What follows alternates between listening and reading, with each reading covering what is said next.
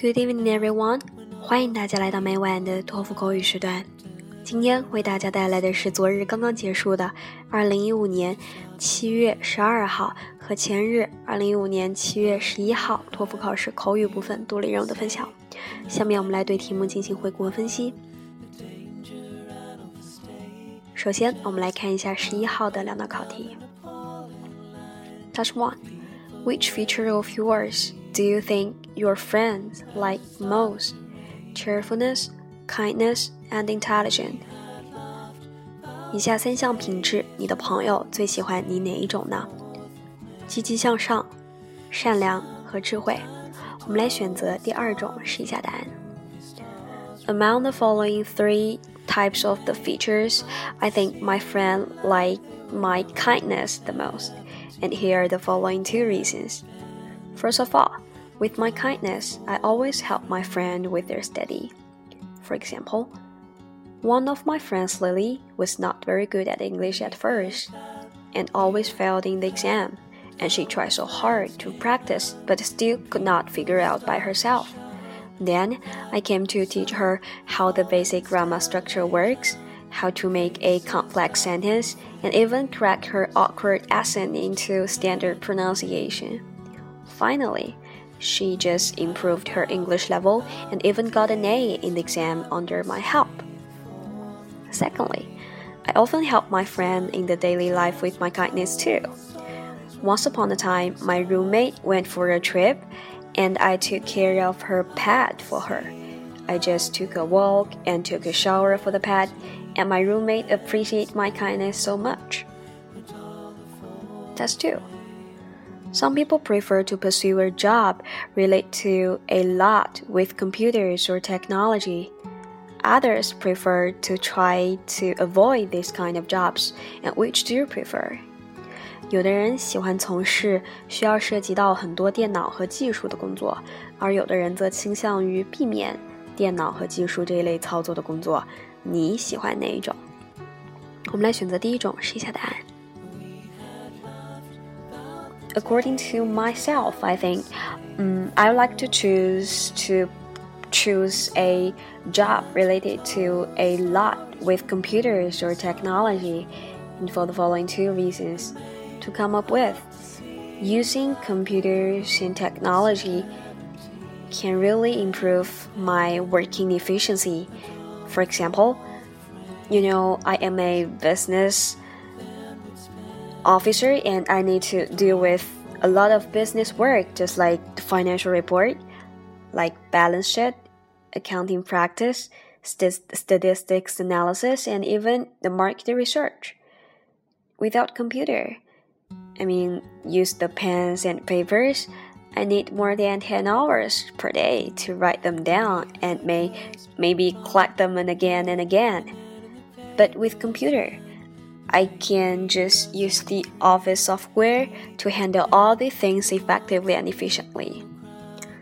Secondly, a job related related to a lot with computers or technology can help me better adjust the competitive society because with the booming of the tech telecommunication an increasing number of the companies require their workers with the skill of using computer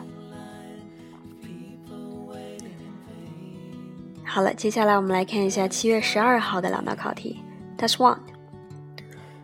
When you get problems, which do you prefer? Ask professors or just ask your peer classmates for help? 有的人遇到问题倾向找长辈、老师、教授去解决问题，而有的人则倾向于找同辈的同学。你喜欢哪一种？我们来看一下后者，试一下答案。In my opinion, I prefer to ask for a help from the peer classmates, and there are two reasons. First of all, I can solve problems more easily because I have some similar background information and knowledge with my peer classmates because you know like me as a high school student i have numerous study assignments to concentrate on like human geography essays philosophy papers science lab reports and even english presentations every time I I get some problems and I can just discuss the details and exchange the ideas with my classmates and we can give some inspirations to each other and solve all sorts of problems easily. Secondly, you know, those experienced professors sometimes are too busy to pay attention to you. Maybe they will not log in the email account every single day to notice the questions so they cannot deal with them in time.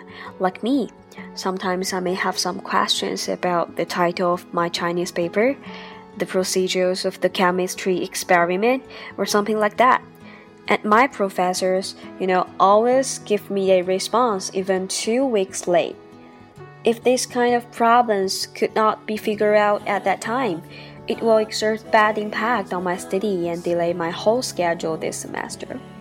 So I prefer to ask for help from my peer classmates. Test 2. Do you agree or disagree that using cell phone, a laptop should be banned and talking loudly should also be forbidden? 你是否同意以下观点？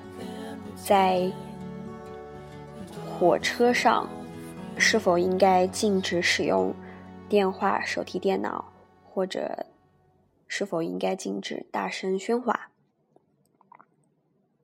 我们来选择同意以下观点，试一下答案。Okay, I fully agree with the statement, and here are my two reasons. First of all, using cell phone and laptop and laptop will do harm to the people who want to study on the train. Take myself an example. Once upon a time, I was on the train to prepare my upcoming examinations. A boy sat a seat next to me with the headphone in the ears. It was playing the computer game. He was totally indulged in himself with endless laugh, laughters and totally ignored the feeling of the others. I could not study even for a few seconds, and I feel it is so annoying. Secondly, using cell phone and laptop will bring bad effects to the people who want to have a rest during the trip on the train. The sounds of the talking with the phone, the laughters from the movie of the computer, and the ring of the mobile phone really upset the people who fall asleep. So just as I mentioned above, for me, I think the using of the laptop and cell phone and the noise of talking loudly should be banned.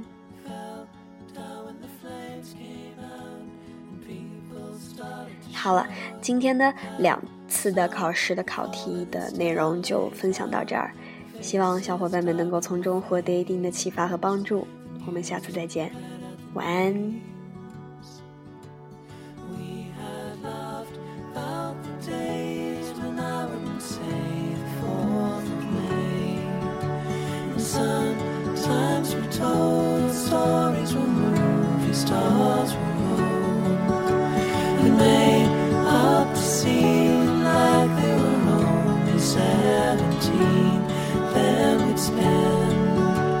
A dollar for the frame.